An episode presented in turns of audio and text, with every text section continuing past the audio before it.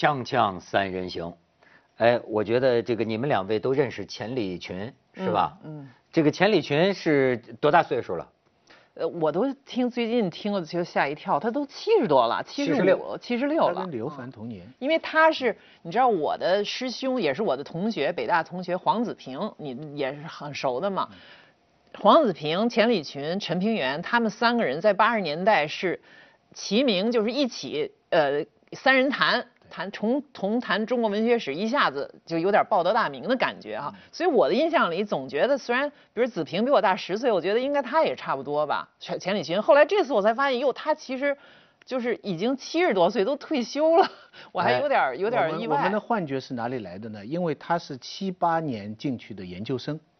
我是七九年的研究生，所以从研究生毕业来说，我们只差了一年。嗯，所以我们当时一起发文章是在文科后，但是实际上他们是老大学生，所以他们年龄其实比我们大很多。同一辈的还有吴福辉，很早就做爷爷了。可是我们从来不，比方我从来不会叫他钱老师。同样年龄的很多老师哈，比我们大十几岁，我们都叫老师辈的嘛。但是我们不，我们总是叫他老钱老钱，感觉上是我们是一辈的，没错，一辈的。但其实他比我们大很多。就是虽然我没没有幸运见过他哈，但是我想啊，这个人应该很有意思。因为呢，你知道他的墓志铭是什么？但是他还好好活着呢啊。但是他自己讲，他说我曾经有一个学生啊给我写说啊，不管外界怎么说你，对吧？我都喜欢你。说在因为在我们眼里你是一个可爱的人。他说可爱的人，他觉得是一个。至高的一个一个赞美，所以他说，如果我死了，我的坟上就写这是一个可爱的人，多可爱。对，当然他离死还远着呢啊，但是他进了养老院，这个是真的。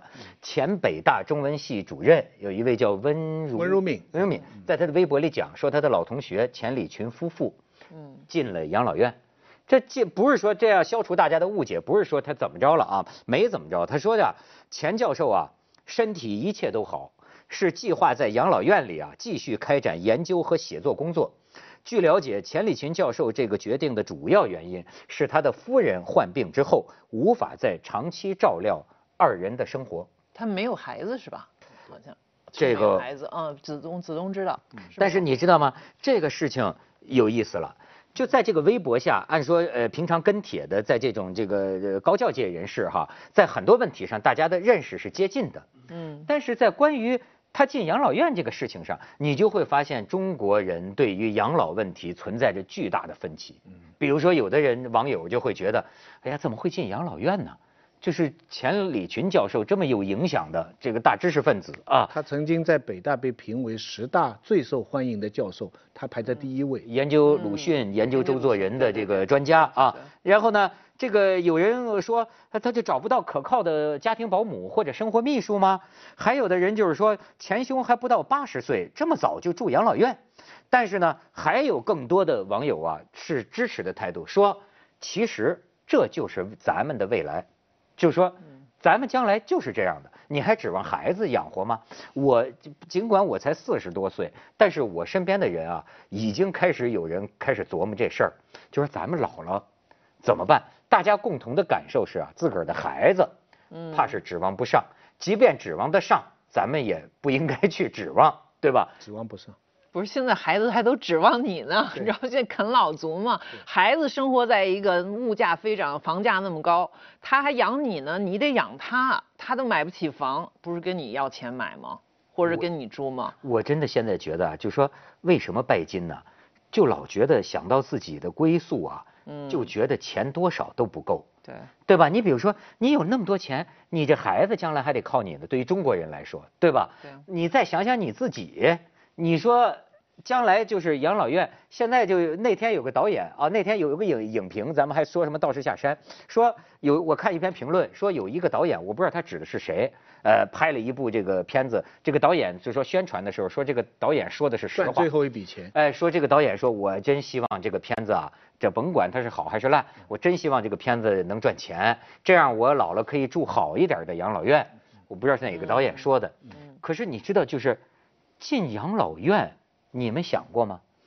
养老院呢有两种，我我听说过的一种呢，听上去是蛮美好的，就是说他们其实就是豪宅了，就像别墅这样，但是他早早的就把它买下来，然后又跟自己的小孩，就是有时候是一个院呢，或者就在旁边呢，就是把小孩安顿在旁边，自己这么一个房子，就是等于是一个豪宅区，周围都环境都很好。多少人能买得起啊？那因为因为你等于是买房子嘛，你就把房子卖掉，用这个钱去买，但但是他的他大概是最后会收掉，就是他不是它里面有这些护士什么这些医疗服务吗？旁边有医医疗所？应该应该应该都有，应该都有。哦那么所以，我我没见过哈，但是我听他们的描写呢，就是觉得这个好像不可怕，就是说你你住在一个很好的别墅区，你旁边还有你的小孩儿或者，然后你说的是中国中国上海。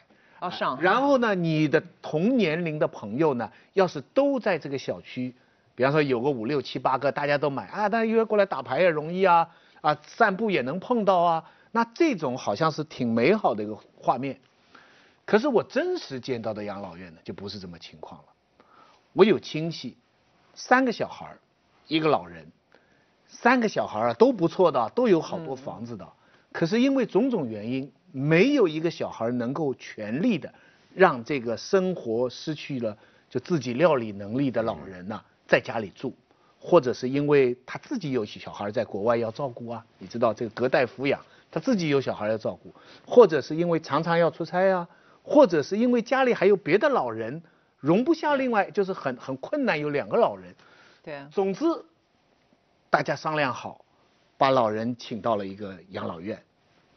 我觉得这个问题会啊，老人虽虽然老人嘴里说的你们都好，你们真孝顺，你们帮我想象的很好，住的地方也有单人间，有人二十四小时陪着，窗口一开一开吧。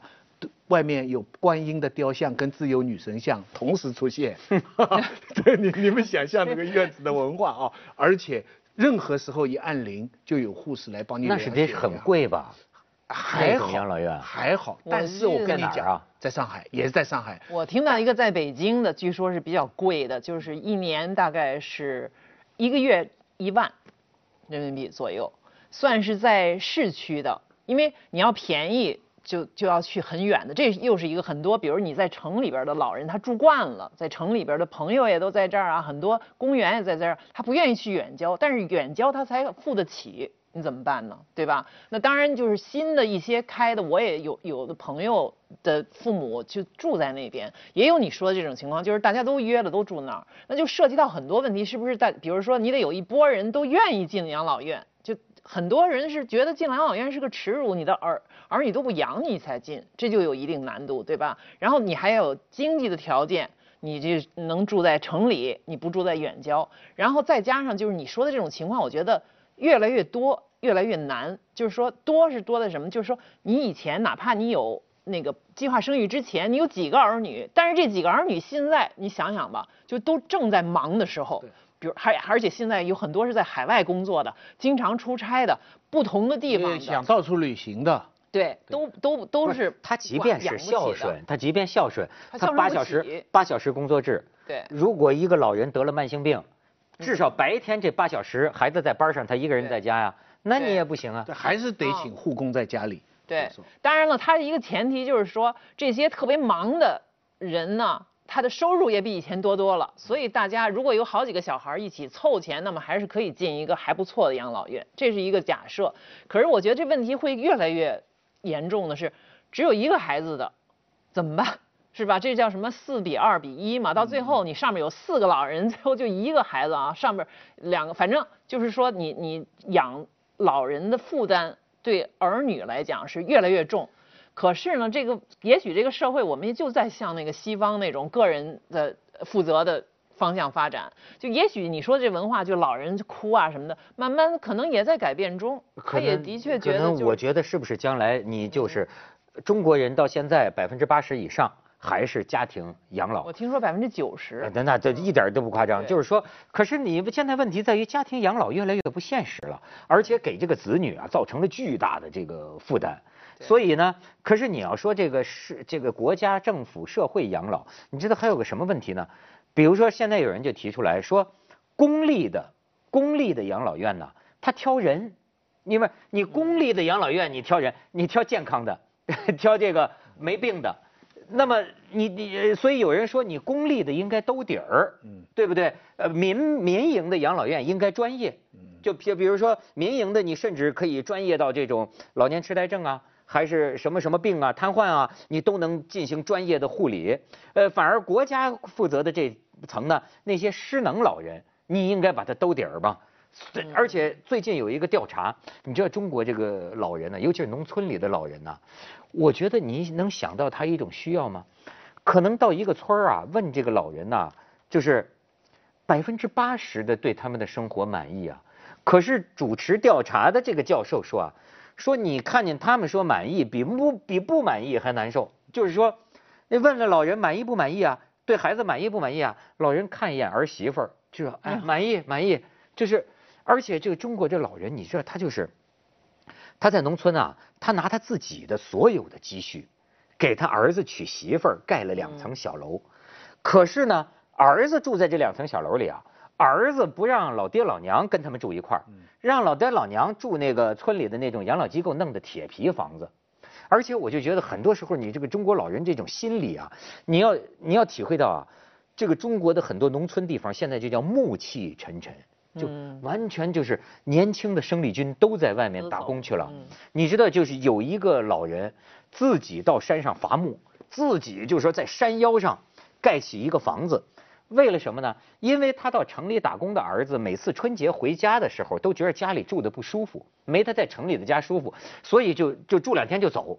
老人为了让这个孩子回家住的舒服啊，就是给他专门儿儿子。造了一个省亲别墅，但是他自己的山腰在山脚下住那个破房子都快塌了，但是你说他为了什么？就到大年三十儿，嗯，孩子们回来，村子里家家灯火，然后只有在这个时候啊，老人才坐在了家里的这个饭桌核心的位置上，就说他的那个描写就是说整个村子啊就变得有生气，有有生气了，有人气了。其实老人很多时候他要这个热闹劲儿，要这个你就是说刷存在感呐，他的存在感是这个东西。真是可怜天下父母心，而且你就想广告，锵锵三人行广告之后见。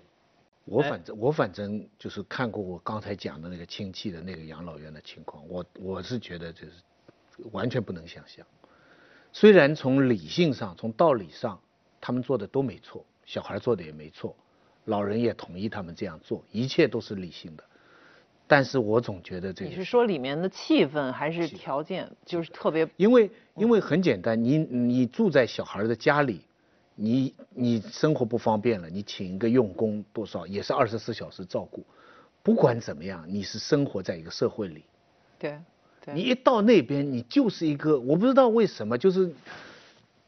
就是进入了一个病院病房，那病房呢，通常是你在急救的时候你才没办法，你能住。就好像我们都有体会，你住到病房里，你只要稍有许可，你就想出院，对不对？你不想老在病房里，除非某些高干病房我们没住过，对不对？所以那个心情是极坏。老人看得出来，就像你刚才讲的，老人嘴里问他，过年的时候，对，说实话，小孩都很孝顺，轮流初一、初二、初三，每天都有人去，大家都送很多东西。但是也只有人去的时候他才这样啊！你们待会儿都要走的，你们待会儿要去走别的亲戚的，你们你们做那个今年对老人这个，就是说，哎不是，总之是我是觉得很不舒服。但是不是中国这个现在就在各个方面都在向咱们就说现代化吧，这个社会的方向发展，那是一个普遍的问题。有有没有办法？由于中国的这种所谓孝文化、什么传统文化，我觉得可能还能顶一阵儿啊。就是说，整个这种，呃，对孝的这种观念，还不可能这么快就被这个方式改变。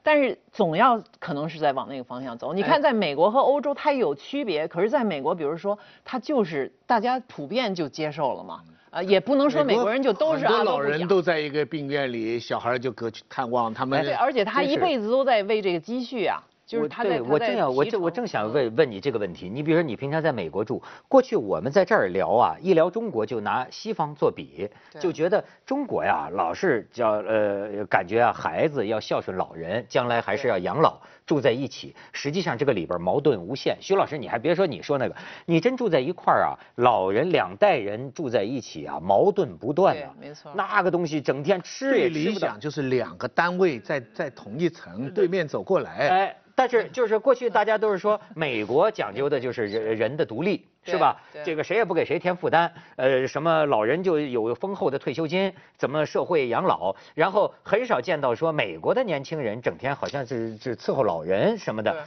但是事实到底是怎么样？事实其实是在这两者之间，因为我们想象的美国是一个极度的个人主义的社会，这个呢也有。也有一大部分是真实的。他从从一开始，比如父母跟孩子的关系，从你年轻的时候，他就父母就让孩子独立。那么父母本身也是认为我是要为我自己这一生负责的。你们成人以后，你们自己负责。我自从成人以后，一直到我老，我负责。所以他从也没有说养儿防老这一说，也没有这一说，没这一说。他至少他不是说这不是一个义务，对吧？你如果愿意，我就说那是另外一部分哈。这一部分就是说他会一个工作的成人，他会不断的每个月，你知道有 Social Security number，有 Medicare，有什么 pension，各种各样的呃社会安全保险，什么什么养老金都会存。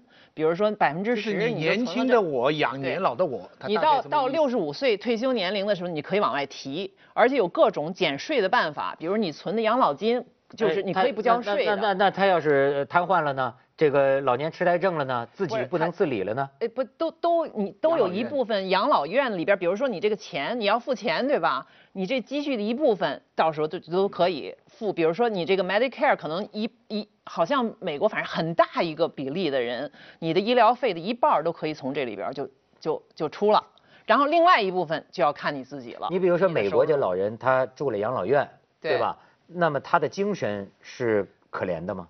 呃，这个精神的问题不分国界，我觉得每个人都会有那种，就是我最到最后我是孤独的。对吧？就是我，我到了这个养老院里边，养老院的条件可以相差比如说他的孩子啊，会去看他，不很少去看他。这样的孩子在美国社会被谴责吗？呃，我不不是会被谴责，而是实际上大部分的人会去看他的父母。不是我们想象那样，就我知道频率是怎么，一个礼拜一次，呃，或者甚至也有很多，比如我周围的朋友里边就有各种各样的情形，有你刚才说的这种，我有一个我的美国的老师，他本本身他现在已经八十多岁了，他的他们家长寿，他的这是一个犹太人家庭啊，他的这个呃呃妈妈活到一百零几岁，一直到大概九十五岁的时候还住在他们家楼上，就是另外一个单元。然后哦，住在楼下。然后他呢，在那个楼里边，他的两个孩子都成家了，各有一个小单元。一直到那个孩子就是生多了以后住不下了，才搬到郊区去买房子了。所以他们是这样，都互相有来往的，但是都区隔开的。然后等到他办到他的母亲到九十几岁以后，办养老院也办到一个社区的养老院，这样他每星期跟他去吃饭。然后那些儿子儿女就从别处来跟他吃饭，有这样的。我还有一个朋友，他的妈妈就一直住在他们家，他有他他兄弟两个人，这个妈妈轮流住，就是已经爸爸去世很多年了，他在他儿子那儿住住住上半年，又在这个女儿这儿住上半年，一直到他就不能，就是不能自理了。才把他送到养老院去，然后这个儿女还是经常去看他们。他住，所以这种情形其实很多的。住是两边都欢欢迎他去住呢，还是说两边都把责任摊来摊去？我告诉你，这这都不是那么简单的，都是一个负担。实际上，但是大家都觉得我应该尽这个责任。然后我也特别具体知道他们之间的这种两代人之间的这种交流上的矛盾，都是人嘛，你都可以想象，不用细描述。但是美国的这种社会，它就少的一点是什么呢？我觉得他是，就是因为他觉得这个老人这一代，他是觉得我是要自己负责的，所以有你会看到很多老人啊，八十岁甚至八十岁以上还自己开车呢，还自己就是出去，我要自己买东西，日常只要我不不要这个儿女来伺候，我就都不要。他除了财务上准备，他的能力上他也要。就是坚持到底，你知道有一批给我描写过一个画面，就超级市场里走出来一个颤颤巍巍、颤颤巍巍一个老太，很缓慢的，然后呢爬进了一辆很大的这个美国车，旧的，哆哆嗦嗦，哆哆嗦嗦进去了以后等半天都没有动静，突然间，哇，绝尘而去了。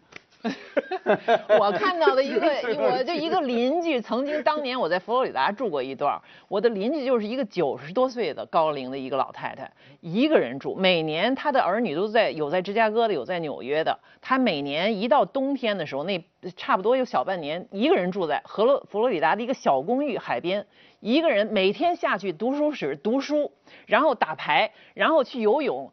吃所有的他吃的很简单，但是他每天他自己出去买东西，一直到这这个老人大概也是活到了一百零几岁。那健康了还可以，病了怎么办？就失能了非常有这种叫 assisted living，你知道，就是说他搬到这个养老院里边，提供了一切的服务，甚至这养老院本身就是个小医院，他的护士什么护理全部在这一个里边。这个当然就是费用更高，你要提前就要交。啊，那都是按你的，我刚才说的所有你以前的积蓄全部折算在这里面，你的积蓄，然后有多赚钱的啊，对，多赚还是钱，对，千言万语，最后反正他因为全是私人的什么中国，什么美国，不是国家的，也州立办的那些都在削减，因为他这个共和党都是反对这些，都要个人负责，所以这种奥巴马的这种叫奥巴马医疗改革非常困困难，还是要。多增加一点点国家的西方这种基本精神是靠自己哈，是靠自己，那是不是也容易出现说死了都没人知道？肯定有，或者这种就是说条件差的这种养老院交钱少嘛，嗯，他服务就很差，比如态度不好，设施差。我觉得很多地方可以学美国养老制度，还是不要学了。就你你知道，就是我有一个朋友，他是移民加拿大，他就跟我讲，他说啊，这个反倒在加拿大呀。两代人之间的感情是纯洁的感情，对对，而且你真的会对你父母亲，你老去看他。他说为什么呢？嗯，因为这个医疗啊，你比如说，哎，咱们中国讲久病床前无孝子，对，如果孩子工作负担那么重，特别是你这个老人瘫痪在床，你要知道，如果你对你爸你妈感情深，你都不放心要护工啊，那个端屎端尿不让他长褥疮，这是多么繁重的体力劳动。如果你家庭养老，你你怎么能对付得了？呃，到最后啊，你的精神感情都会变质。但是呢，他说，你看，他说像在加拿大呢，那个老人，呃，这个医院里这个服务啊，护理的服务是非常专业的，整天噼啪洗澡，弄得干干净净、香喷喷的，推出来见你，对吧？然后就说这个孩子呢，一个真的就是一个礼拜去看一趟，因为他没有其他的负担，他就想父亲了，跟父亲聊聊天，陪父亲说说话，哎。呃，带个花过来，下个礼拜他还来。嗯，但是你他说你说要像中国一样，所有医院里的这些事情全交给这个孩子，住你孩子家里的时候，你这孩子恐怕呀，反倒就不一定还有这样的个情分。咱们去一下广告，锵锵三人行，广告之后见。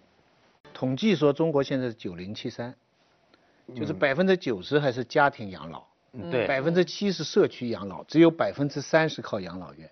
嗯，你刚才讲的这个小孩跟大人哈，其实中国的小孩也没有直接的责责任来抚养老人，而是隔代抚养。这个费孝通有过研究的，就是说父母生了孩子，我把他长大了，中间就完了。但是这个孩子他有他的孩子的时候，通常不是爷爷奶奶、外公外婆照顾吗？这一层照顾，孩子就欠下情了。因为他照顾你的孩子，所以这个老人到将来病的时候。这一辈就中间的这一辈儿子儿女，他就要一定要照顾老人。他说中国的人伦关系是通过这种叫隔代抚养而延续的，连政治制度都是这样哦。但但家庭制度是非常普遍，所以现在到现在百分之九十。你刚才讲的那种加拿大的模式啊，以我的经验看来，那是非常理想化的。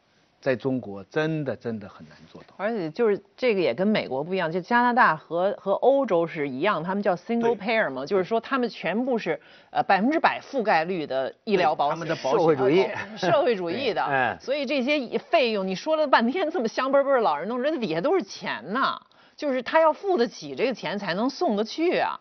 然后你才能有这么好的服务，你才能儿女心里无愧啊，对吧？那就是我现在真的有点觉得，因为我觉得现在咱们关心养老就是关心我们自己，我们没 没关心我们的，关心我们的明天，对对。所以我真是要给国家进一言，我觉得啊，就是中国这个现在啊，呃，经济这么样的这个发达啊，速度这么样的快，其实呢，你不妨停一停。我现在觉得同样的钱。你是用来盖一个大桥，也是你的工程，能刺激经济。但是我认为你少盖一个什么大桥，你盖好一个呃公立的养老院，提供专业性的服务，多盖一些这个。就是我觉得咱们国家现在啊，就是这种这个，哎。你看人钱理群当年，我原来这句话就是钱理群说的，就是现在大学培养的是精致的利己主义者。对，你说嘛，都是为自己。包括咱们现在这个经济引擎上，股票啊，这国家这四万亿投资，你看中国人现在是发现了一个千载难逢的历史机遇，我们马上就要成为世界一号强国，所以说感觉要抓住机遇嘛。哎，我但是我就觉得，呃，不急呀。是，你可以停一停，你你你对你千载难逢的机遇，如果你在这个时候你能把你经济的引擎稍微慢一点，腾出一我不懂经济啊，你腾出点资源来，你照顾一下我们老年的这些公立设施，把我们这些养老问题投一些钱，解决的更好一些，我认为这个意义啊，比你现在快马加鞭对要大得多。你为了养老，你可以慢一些，欧洲都慢成那样了，对吧？你你你怎么不能慢一点呢？是。人家不也挺好吗？就主要三大问题嘛，就是养老、教育、房子，对吧？但是具体就是说，你这养老这个费用怎么从哪儿出？然后有没有要通过税减税的方式给养老的儿女？因为这是接着为您播出健康新概念。但是咱们挣的钱也不少。呃，对，是咱们这收的税也不少，对吧？欧洲就是税高，所以它能养。